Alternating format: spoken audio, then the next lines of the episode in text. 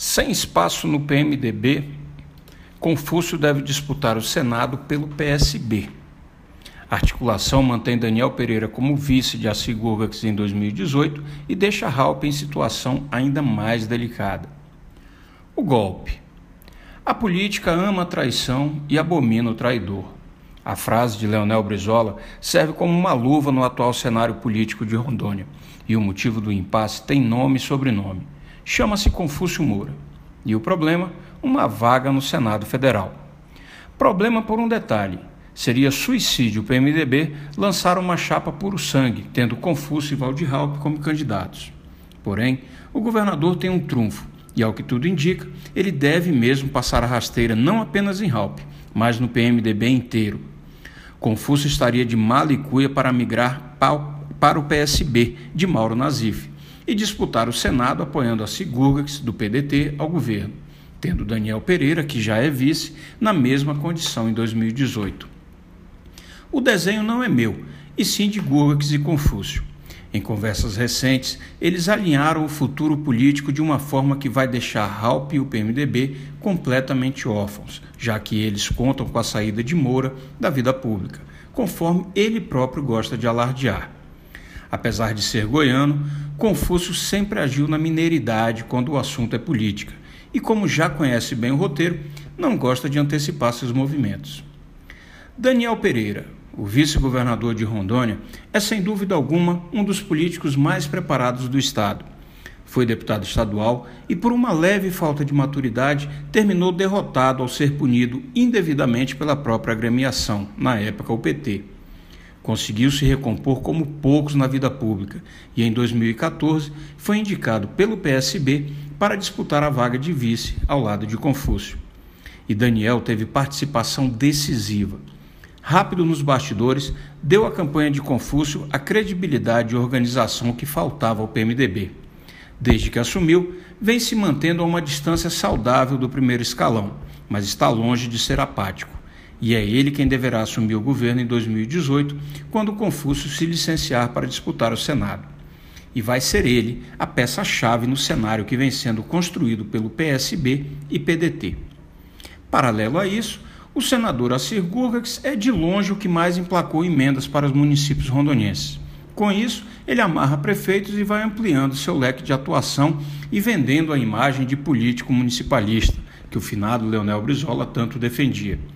Mas, no caso de Gurgax, Rondônia teria que pagar para ver. Mas o eleitorado do Estado, ao que tudo indica, não dá sinais de que vá bancar essa aposta. É mais ou menos como aquela história do faltou combinar com os russos, que no caso é o eleitor. No papel está tudo certo, mas na hora do vamos ver.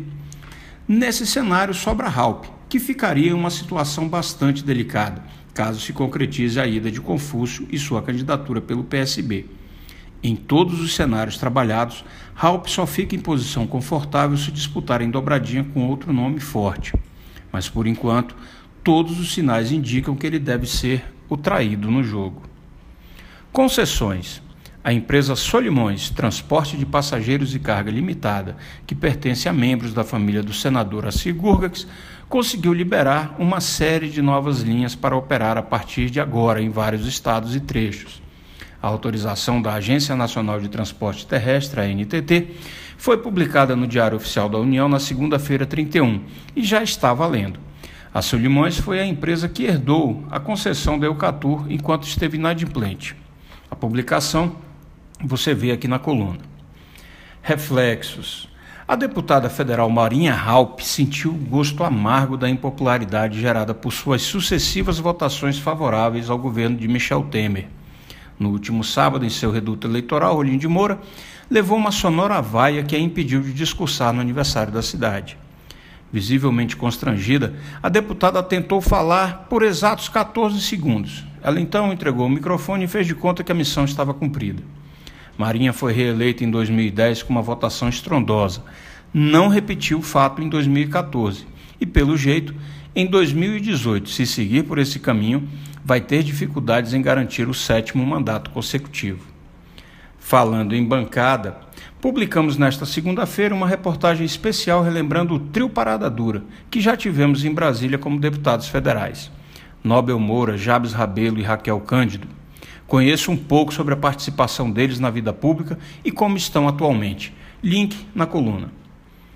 Na sexta-feira, dia 11, a partir do meio-dia, no Clube da OAB em Porto Velho, acontece a feijoada em comemoração ao Dia da Advocacia. Na programação, DJ e banda vão animar o evento. A pulseira para entrada no evento deve ser retirada pelos inscritos que estão em dia na tesouraria da seccional, que funciona na sede da Ordem e a partir desta terça-feira até a próxima quinta-feira, dando direito ao advogado a levar um acompanhante e os filhos menores de 12 anos. Para o público em geral, a pulseira pode ser adquirida no valor de 30 reais por pessoa. Yoga, arma contra a depressão e o Alzheimer. Novos estudos mostraram que a prática da yoga, técnica milenária indiana, pode também ajudar e prevenir o Alzheimer, promover o envelhecimento mais, mais saudável e reduzir os sintomas da depressão. Um estudo realizado recentemente pelo Instituto do Cérebro do Hospital Albert Einstein em São Paulo, em parceria com a Universidade Federal do ABC e com a Universidade de Harvard nos Estados Unidos, descobriu que praticantes de yoga tinham áreas do cérebro associadas à atenção e à memória mais preservadas do que pessoas não adeptas. Para chegar a essa conclusão, a equipe de pesquisa examinou o cérebro de 42 mulheres idosas que seguiam o mesmo padrão de saúde, idade e escolaridade. A diferença é que metade das participantes praticava yoga há pelo menos oito anos, enquanto as demais não eram adeptas. Uma pesquisa feita pelo Centro Médico de Veterano de São Francisco, nos Estados Unidos, apresentada durante a centésima vigésima quinta Convenção Anual da Associação Americana de Psicologia, mostrou que oito semanas de Hatha Yoga, uma das modalidades mais conhecidas no Ocidente, já é capaz de diminuir os sintomas da depressão. Outros dois estudos holandeses, também apresentados no evento com pacientes em depressão crônica resistente aos tratamentos convencionais, associaram a modalidade a menores índices de estresse entre os voluntários.